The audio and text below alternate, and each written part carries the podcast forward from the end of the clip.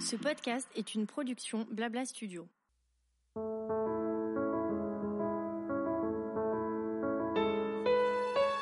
En tant que femme, les premières fois sont nombreuses tout au long de notre vie. Ces expériences peuvent être des découvertes, mais certaines sont parfois plus éprouvantes que d'autres et marquent notre parcours d'une pierre blanche. Lorsque l'on doit faire face à ces nouveaux obstacles, nous ne sommes pas toujours suffisamment armés, écoutés, informés ou soutenus pour les affronter de façon sereine. Bienvenue sur Nos Premières Fois, le podcast qui libère la parole féminine, créé par CCD, Laboratoire de la Femme. Je suis Didi et chaque semaine je reçois une invitée pour recueillir son témoignage et son expérience pour aider d'autres femmes qui, à leur tour, rencontreront la même première fois. Bonne écoute!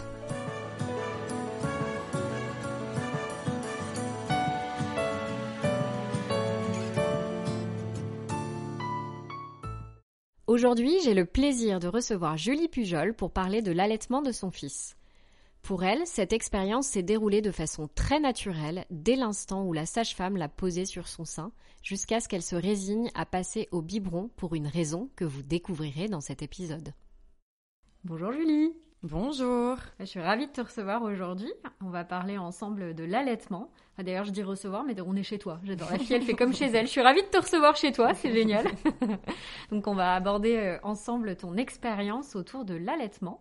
Et avant ça, est-ce que tu veux bien te présenter? Oui, bien sûr. Je m'appelle Julie Pujol-Benoît. Je suis euh, journaliste dans la presse écrite en bien-être. Je suis aussi coach sportif. J'ai 37 ans. J'ai eu mon bébé il y a il y a 15 mois. Et c'est drôle euh, que vous m'ayez proposé de parler de l'allaitement parce que, comme je vous ai dit tout à l'heure, j'en ai, euh, j'en ai très peu parlé et, et euh, voilà, donc c'est un sujet, un sujet sympa. Ouais, et puis justement, si tu en as très peu parlé, c'est ça aussi qui est sympa, c'est que tu nous racontes un peu cette expérience. Alors justement, l'allaitement. Est-ce que tu, quand tu as décidé d'allaiter ton fils, c'était quelque chose que tu avais envisagé dès le départ ou tu as plutôt décidé au moment où il est né? Euh, je me suis pas trop posé de questions quand euh, quand j'étais enceinte parce que je voyais souvent qu'il se passait pas forcément ce qu'on avait décidé quand j'entendais mes mes copines. Euh, donc je ne m'étais rien dit. Et puis ma maman m'a eu à 37 ans et elle m'a toujours raconté qu'elle n'avait pas de lait. Donc et tu peut-être un peu mis dans la tête que tu n'en aurais pas non plus. Complètement. En plus, euh, j'avais refait mes seins, j'ai refait mes seins il y a peut-être 4 5 ans alors, euh, même si je savais que ça n'empêchait pas du tout, pour moi, j'allais pas avoir de lait comme ma mère. Ça s'est pas du tout passé comme ça. Et puis, les sages-femmes m'ont expliqué que ça n'existait pas, de ne pas avoir de lait. Mais en, gros, ma mère avait associé, je pense, euh, je t'ai eu à 37 ans, j'étais vieille, donc j'ai pas de lait. D'accord. Et puis, c'était dans les années 80, euh, 85. Oui, c'était aussi notre époque. On les poussait pas. Non. Et en fait, aujourd'hui, je sais que c'est faux et, et voilà. Ouais. Ça, tu l'as dit à ta maman, par exemple euh, Oui, oui, oui, bien sûr. Et elle en pensait quoi? Elle était déçue Ah bon? Bah, euh, alors, pas, forcément. À son époque, on n'en parlait pas, puis on n'invitait pas plus que ça les mamans à aller. Non, les années 80. Moi aussi, je suis née dans la fin des débuts, pardon, des années 80, et clairement, c'était plutôt pro, euh, pro lait en poudre plus que, enfin, lait infantile plus que lait maternel. Donc, tu avais des peurs, enfin, des, des freins peut-être par rapport à ça? Non. Pas du tout. Non. Et c'est venu comment alors quand ton quand ton fils est né? Moi, j'ai une, j'ai une césarienne d'urgence au bout de 39 heures. Ouais, 39 heures, c'était très sympa. Ah et je voulais accoucher sans péridurale, etc. Ah ouais, Bien sûr, euh, ça s'est pas passé comme j'avais prévu. Et euh, du coup, ils m'ont, ils ont sorti mon bébé. Son papa me l'a juste posé un petit peu contre le visage. Et puis après, il est parti. Donc, l'allaitement, moi, c'est la vraie première rencontre avec mon fils. D'accord. Et euh, je pense, je ne sais pas combien ça a mis de temps, le, le temps qu'il me recouse. Pendant ce temps, euh, le papa de Mani euh, devait le laver et l'habiller. Et puis moi, ils sont arrivés euh, dans la salle de, de, réveil. Et puis quand on a fait une césarienne, on, il, faut, il faut le préciser, on, on, ne sent plus son corps à partir du, du milieu du ventre. Donc euh, je me suis dit mais comment je vais faire pour le sentir euh, Puis c'est une sensation qu'on connaît pas quoi de pas sentir ses jambes. Et c'est marrant parce que le son papa a, filmé et du coup euh, j'ai toutes les images. Génial. Et ils me l'ont posé avec une sage-femme sur le sein. Tout de suite il a trouvé le bon chemin et tout de suite il a tété. Incroyable. Et en fait la façon dont ça s'est fait euh, ça a un petit peu euh, donné le là de, de comment s'est passé mon allaitement. C'est-à-dire que ça a été euh, Alors justement, raconte-nous, tu as l'air de dire que c'était facile. complètement. T'as pas rencontré de difficultés particulières euh, Alors si, mais qui sont pas dus directement à l'allaitement. Mais non, moi, allaitement, c'était... J'allaitais euh, 10 à 12 heures par jour. Il mangeait beaucoup, beaucoup. Hormis euh, un, un téton qui pouvait me piquer une fois T'as jamais eu de crevasse, d'engorgement euh, Ah ouais, mais c'est génial ça quand même, parce que euh, tu vois, moi j'ai essayé trois semaines et en trois semaines, alors j'ai pas eu d'engorgement, tout ça, mais je trouve que ça faisait hyper mal. euh, donc j'avais acheté des crèmes, euh, enfin tu vois, j'essayais, euh, j'essayais vraiment de soulager ça. Donc je trouve que c'est génial de de, de pas avoir eu Non. du tout de. Aucune douleur, à part un, ouais, le, le téton droit des fois qui me piquait, mais c'était très très rare. Super agréable. Une évidence en fait. Une quoi. évidence. Il t'était la nuit aussi, donc ça, ça fait que il était collé. euh, voilà, j'ai pas très bien dormi sur le dos euh, les premiers mois, et j'ai allaité cinq mois et demi, six mois. D'accord. Et pourquoi t'as allaité jusqu'à six mois Et j'allais dire seulement, euh, c'est un jugement qui est pas du tout, qui a pas sa place ici. Mais euh, enfin, il y a des femmes qui allaitent plus longtemps, il y a des femmes qui allaitent moins longtemps. Pourquoi tu as allaité six mois, toi? Parce que donc il dormait sur moi et donc il y avait un petit souci que je vais vous raconter et je pense que c'est intéressant aussi pour euh, pour toutes les femmes. Euh, mais euh, il y a un moment où euh, il pleurait beaucoup dans la nuit et j'étais avec son papa dans le salon. On n'avait qu'une chambre pour nous trois à l'époque et je me souviens du- d'un geste qu'a eu son papa avec les les bras tendus en angle droit, genre stop, comme s'il m'avait empêché de re-rentrer dans la chambre pour Ouais, ouais. Et j'ai senti que euh, qu'on était trop en fusion, qu'il fallait aussi ne pas l'oublier. Il y avait Ouais, un lui truc laisser de la place à qui lui. ne dormait plus sans moi ni sur moi. Et du coup, ça s'est fait naturellement le lendemain matin. On- je lui en ai parlé. J'ai dit, je crois qu'il faut qu'on arrête. Euh, Et en plus, euh, moi, on, on a arrêté comme ça, quoi. J'ai eu dingue. Non, mais j'adore t'écouter parce que euh, c'est comme, j'imagine, les grossesses, la parentalité. Il y a, enfin, tout, chaque expérience en fait est complètement unique. Mais ce que j'aime dans ton expérience, c'est que euh, ça a l'air complètement intuitif et très simple finalement. Tu vois, tu dis, euh, ça s'est arrêté le lendemain. Voilà, on a pris une décision et je l'ai fait. Point. Mm. Et je trouve ça fou. Je croyais qu'il fallait attendre, euh, qu'il fallait T'en le faire ouais, progressivement, mais non, pas du euh, tout. Ouais, ouais, c'est dingue. Non, non, je me souviens, j'ai dû dormir euh, deux fois sans lui, justement avec son papa, soit dans une chambre. À... Ah, je me suis réveillée avec les, seins. Ah ouais. euh, Ah, au Ouais. faut- Qu'est-ce que je fais? Mais hormis ça, non. Mais mon fils, donc Mani, pleurait beaucoup. Et il avait faim tout le temps. Et on comprenait pas. Et honnêtement, le premier mois, on commençait à essayer de l'endormir vers 20h45, 21h. Et il s'endormait entre 4 et 6 heures du matin. Ah non, mais l'enfer. Ouais, pendant euh, pendant un mois. Et puis euh, à la PMI, la sage-femme, mes copines, euh, mon amie infirmière, tout le monde me disait qu'ils avaient fait la pesée tétée, c'est-à-dire ça consiste à prendre euh, à Oui. peser le bébé après la- avant la tétée et Oui. après pour voir combien il prenait. Mon fils était déjà énorme, donc tout le monde me disait non, il n'a pas faim. Il prend suffisamment, il n'a pas faim, il n'y a aucun problème avec ça. Il pleure parce qu'il pleure, mais il n'y a aucun problème. Bon. Et très vite, ma mère m'a dit, ton fils a faim. Bon, moi, les professionnels me disaient que non, donc voilà. Et puis un jour, je crois que c'est au bout de six semaines ou je sais plus, on a rendez-vous avec le médecin accoucheur. J'ai accouché au Diaconesse à Paris. C'était un, un, un toubib plutôt euh, âgé, quoi, euh, qui s'approche de la retraite. Et je lui ai dit. Et alors lui, il m'a dit, euh, tout le monde est pro-allaitement en ce moment. Donc personne ne va vous dire ce que je vais vous dire. Moi, je vous le dis. C'est un mec qui devait approcher des 70 ans. Il m'a dit, votre fils, il a faim. Il a envie de manger plus consistant parce que votre lait, oui, il le nourrit très bien, mais il n'est pas assez épais. Je suis rentrée, je suis passée à la pharmacie où j'ai été bien jugée aussi. Ah ouais. Ah non, non, non, vous ne l'écoutez pas, ne passez pas au mixte si ça se Ah passe ouais. bien. Bah non, ça se passe pas bien en fait. Bah Mon oui. enfant hurle et ne dort pas. Je lui ai donné un bibi, ça a été terminé dans la, dans Ah la ouais. minute. Donc c'était vraiment ça. en C'était fait. vrai. Et aujourd'hui, j'ai une amie euh, qui est infirmière, qui a, qui a plusieurs enfants, euh, et elle est toujours pas d'accord. Mais alors c'est quoi ces arguments? Qu'est-ce qu'elle te dit? Bah, elle me dit, puisque tu le nourrissais suffisamment qu'il grossissait, il avait pas faim. Bon, c'est- je- je- j'en ai peu parlé, mais Je sens qu'il y a un truc peut-être euh, aujourd'hui où on nous pousse un peu plus. Enfin, je pense que les gens nous laissent maintenant quand même assez de liberté. Mais moi, j'ai un peu senti qu'on me jugeait quand arrêté. Je parle dans le milieu médical. Et en fait, euh, ce monsieur, ce docteur, il m'a, il m'a sauvé notre vie à la. Et ça a été mais terminé. En fait, il, a fait avait faim. Enfin, il a mieux dormi. il a fait ses euh, nuits. Il avait faim. Ça suffisait pas. Non, mais en plus, c'est dingue et je suis assez d'accord avec toi parce que euh, ce que je te disais, moi, j'ai essayé d'allaiter trois semaines et ça n'a pas marché pour plein de raisons. Mais quand j'ai décidé d'arrêter, personne m'a dit euh, clairement euh, tu devrais pas ou nanana. En tout cas, moi, j'ai ressenti une sorte de pression, un jugement, beaucoup du corps médical, clairement. la sage-femme qui me suivait, le médecin qui me suivait, etc.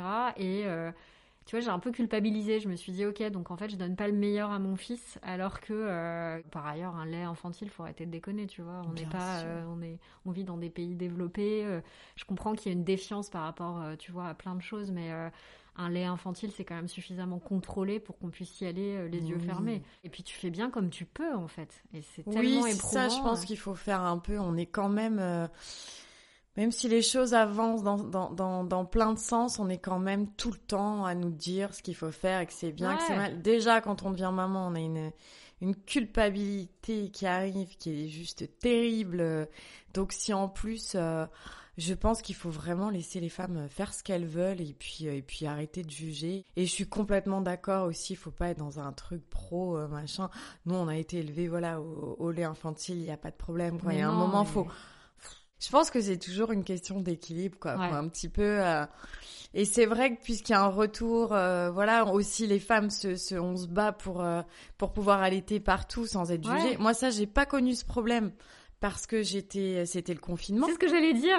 Au moins c'était le confinement donc j'ai pas eu le problème mais je pense que je pourtant je suis très zen mais je pense que j'aurais j'aurais pété un câble puis le peu de fois où j'ai allaité en public et tout, je, pareil, je me suis même pas posé la question deux minutes de ça gênée, pas du tout. Quoi. Et t'as pas ressenti de regard pesant ou Mais je sais même euh, plus. Je crois qu'on était, c'était plus, j'en étais plusieurs, mais c'était pas l'extérieur puisque voilà, moi c'était vraiment le confinement. Mais j'aurais pas, j'aurais pas supporté. Et c'est ça, il faut faire attention quand on avance euh, pour certaines choses. Il faut quand même faire gaffe parce que la femme, on a tendance toujours à à, à, nous mettre la pression, à nous, euh, voilà. Donc moi, euh, voilà, mes copines qui veulent allaiter, je leur dis bah top, essaie. Celles qui veulent pas, bah t'as bien raison, fais ce que tu veux. Enfin, il y a un moment, faut se, faut se ficher la paix. Quoi, ouais, je suis bien euh, d'accord. Il y a déjà suffisamment de, de sujets euh, où t'as pas. Exactement. tu parlais justement du rapport au corps. Est-ce que toi, t'avais des appréhensions par rapport à ça? En plus, tu parlais justement du fait que tu t'es fait refaire la poitrine.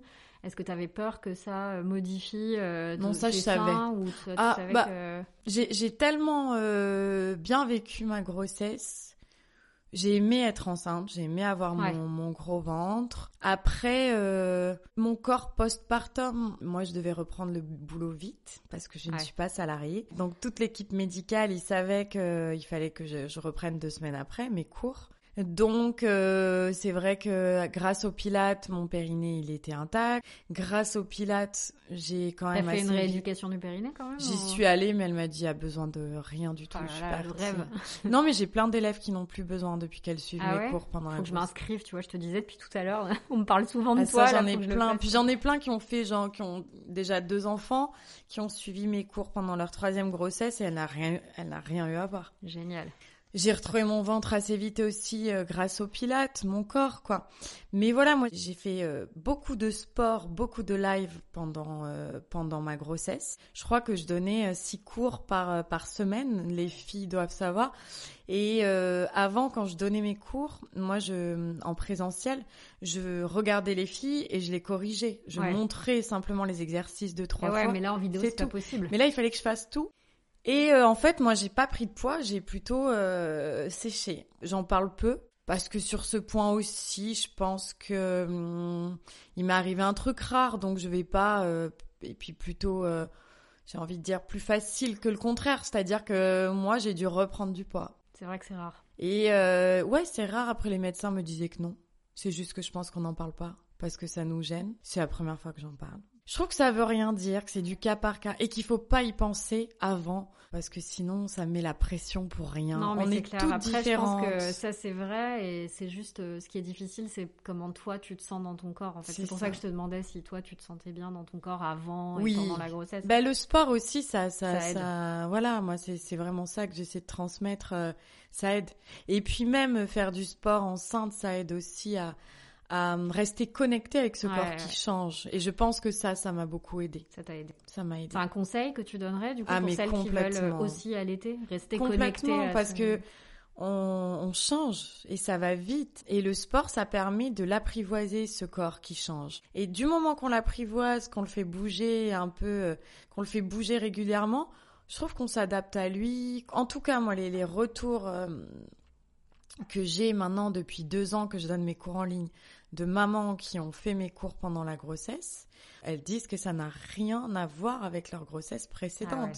Ah ouais. Donc, je pense pas que ce soit parce que je suis coach, parce que Mm. je pense qu'il y a vraiment. euh, Et puis, on a beaucoup moins de douleur. On a beaucoup moins de douleur. Ton corps se modifie tellement Bah radicalement que même si tu prends pas beaucoup de poids en fait, tes hanches s'élargissent, Ah bah ton oui. bassin, tout ça, ça mérite d'être accompagné. quoi. Bien sûr. Sur l'allaitement euh, spécifiquement, tu aurais des, conseils euh, à donner à celles qui se lanceraient dans l'aventure et qui sauraient pas trop comment s'y prendre? Moi, je pense qu'il faut s'écouter. Et euh, ce que j'ai trouvé difficile, c'est euh, le, le. On a beaucoup d'avis différents Mm. quand euh, on est à la maternité, quand on en sort. Et quand c'est notre premier enfant, euh, on est un peu perdu. On nous dit une chose et son contraire. Et moi, c'est bizarrement celui qui m'a le plus aidé, c'est mon frère que je viens malheureusement de perdre là. Et il me tout le temps, il me disait, te prends pas la tête, Mm. tu t'écoutes toi. Et c'est marrant parce que c'est pas une femme qui m'a, c'est un homme, c'est lui et qui est euh, un des mecs le plus féministes que je connaissais. Et en fait, c'est ça. C'est vraiment euh, même euh, notre mère, notre tante, notre truc. Non, c'est juste, on s'écoute soi, le papa ou la maman, l'autre maman et point en fait. C'est Ouais. essayer de pas se mettre la pression. Et euh, vraiment, parce que sinon ça peut vite être compliqué. Et puis c'est une période où on est fragile, faut faire ce qu'on veut, le faire comme on le sent et pas de culpabilité. Quoi, faut vraiment qu'on se lâche la grappe, parce que c'est nous-mêmes aussi avec nous-mêmes qui qui, on va on fait avancer les choses. vrai. En moi quand je culpabilise parce que euh, j'étais trop sur mon ordi un matin où j'étais avec mon fils. Oh là là, après je me dis mais arrête quoi. Il s'en fiche et puis on, fait, comme, on peut. Enfin, tu vois, il y a un moment, euh, faut clairement, t'as as bien ça. résumé l'idée, faut qu'on se lâche la grappe. Voilà. Super. Pour Merci beaucoup. Julie, pour, euh, Merci. pour cet échange autour de l'allaitement, euh, très inspirant, et j'espère que ça aidera euh, plein de femmes qui nous écoutent Ben, dans leur j'espère. parcours. Merci beaucoup. Lâchons-nous la grappe. Exactement. Merci, Julie. Merci à toi. Je remercie Julie pour son témoignage et je laisse place au docteur Odile Bagot qui va donner quelques clés à celles qui rencontrent des difficultés avec leur allaitement.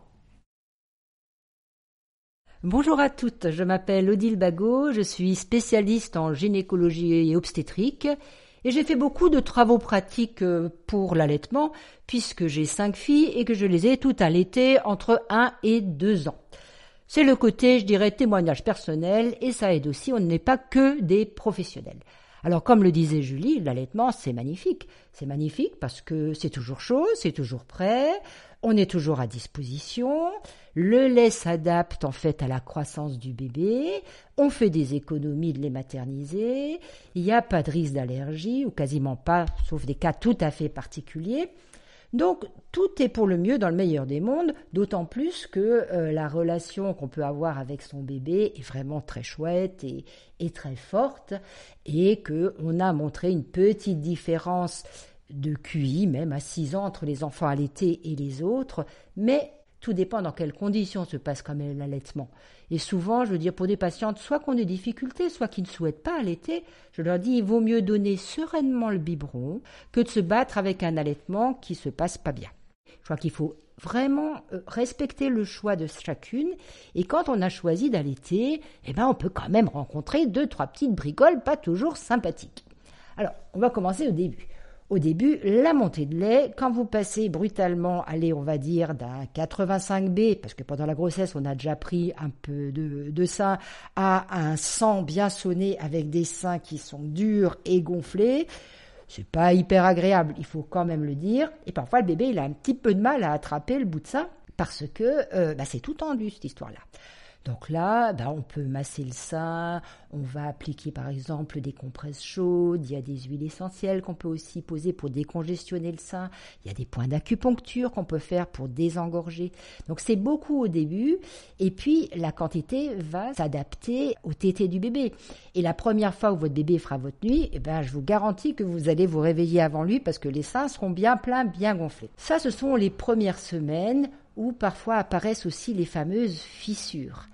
Alors les fissures, c'est en fait les petits plis qu'il y a autour, euh, autour du mamelon, euh, dans lesquels va se loger euh, souvent un germe qui donnera après la mastite, mais on en parlera ultérieurement. Mais cette petite fissure qui est ouverte, quand le bébé commence à téter, honnêtement, il faut le dire, ça fait un mal de chien.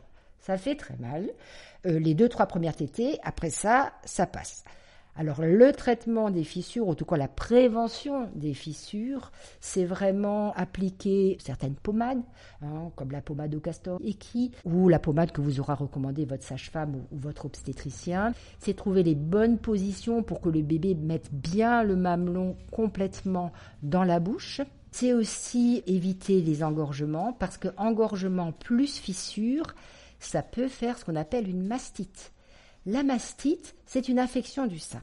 Alors, première chose, c'est pas parce qu'il y a une infection, en fait surtout une inflammation du sein qu'il faut arrêter d'allaiter. On continue à allaiter quand on a une mastite. C'est un germe en général du staphylocoque qui vient se mettre dans le sein et étonnamment, même si le sein est chaud et un peu douloureux, ce sont les signes généraux qui sont euh, au devant du tableau. C'est-à-dire qu'on a de la fièvre, on a des courbatures, on est quasiment comme si on allait avoir la grippe. Et à ce moment-là, on a des traitements anti-inflammatoires, voire le traitement homéopathique qui fonctionne bien, ou s'il fallait donner des antibiotiques qui permettent que cette mastite passe et ensuite on va pouvoir continuer l'allaitement tout à fait normalement. Il y a des petits risques de récidive parfois de mastite, mais heureusement ça n'arrive pas à tous les allaitements. Qu'est-ce qu'on pourrait encore vous dire sur l'allaitement? Allez, je vous le dis, les bébés au sein, ils dorment quand même un peu plus tard que ceux qui sont au biberon, mais n'empêche qu'ils grossissent et ils grandissent très bien de manière très harmonieuse, et en particulier, ils vont développer moins de cellules adipeuses, donc il y a moins de risque d'obésité plus tard. Donc, passez ces petites épreuves un peu compliquées, n'oubliez pas de vous faire aider. Il y a la Leech League, il y a vraiment des associations pour aider les femmes, euh, les femmes qui allaitent. Dès que vous avez un souci, ne restez pas dans votre coin. Il y a aussi des femmes qui ont allaité, qui ont allaité avec plaisir, qui ont passé les mêmes épreuves que vous et qui sont aussi de bons conseils. Et puis, faites-vous confiance. Faites-vous confiance. L'allaitement, c'est quelque chose, c'est vrai, de naturel. On ne connaît pas tout soyez à votre écoute, à l'écoute de votre bébé, allaitez bien évidemment à la demande. C'est le B à bas. On va pas réveiller un bébé pour lui donner à manger au sein. Dès qu'il se réveille, ben, à ce moment-là, s'il a effectivement, voyez qu'il a faim, ben, vous le mettez au sein. Alors, est-ce qu'il faut donner les deux seins ou un sein? Il y a différentes écoles. Actuellement, on a tendance à proposer de donner un seul sein pour des histoires de concentration du premier jet du lait. C'est une manière de faire. J'avoue, moi qui suis une plus vieille école, mais mes filles sont déjà des mamans qui ont allaité, qui ont allaité longtemps. J'avoue que quand l'allaitement était bien en route, au bout de 4-5 mois par exemple, eh ben je palpais quel était le sein le plus rempli et hop, je donnais ce sein-là et puis on complétait un petit peu avec l'autre. Mais vous trouverez votre technique et la meilleure technique, eh ben en fait c'est celle qui vous convient. Le sevrage, idéalement, il faut le faire de manière progressive. Si vous avez la chance d'avoir un congé de maternité qui vous permet d'allaiter votre bébé longtemps, dès le quatrième mois, et là c'est nouveau, les pédiatres encouragent maintenant à commencer déjà un peu de diversification au quatrième mois. Et eh ben, au moment de la tétée, vous donnez quelques petites cuillères de purée de carottes ou bien de purée de pommes et vous complétez par le sein. Et si votre bébé va à la crèche, vous faites des réserves de lait et à la crèche, ils compléteront avec le lait que vous avez tiré, qui tient 48 heures au frigo et qu'on peut aussi congeler. Et petit à petit, ben à midi à 4 heures, votre bébé mangera sa purée de carottes et puis il mangera sa compote de pommes et vous n'aurez plus besoin de compléter avec du lait dans la journée. Il vous restera la tétée du matin, celle du soir et puis la petite tétée de consolation. J'espère que tout ça ne vous a pas découragé. Je vous promets que c'est formidable l'allaitement. Ayez confiance en vous. Merci d'avoir écouté cet épisode proposé par CCD, Laboratoire de la Femme. J'espère qu'il vous aura apporté des solutions. Je vous donne rendez-vous la semaine prochaine pour continuer à échanger sur nos premières fois en tant que femme au sujet de la FIV avec Charlotte Muller.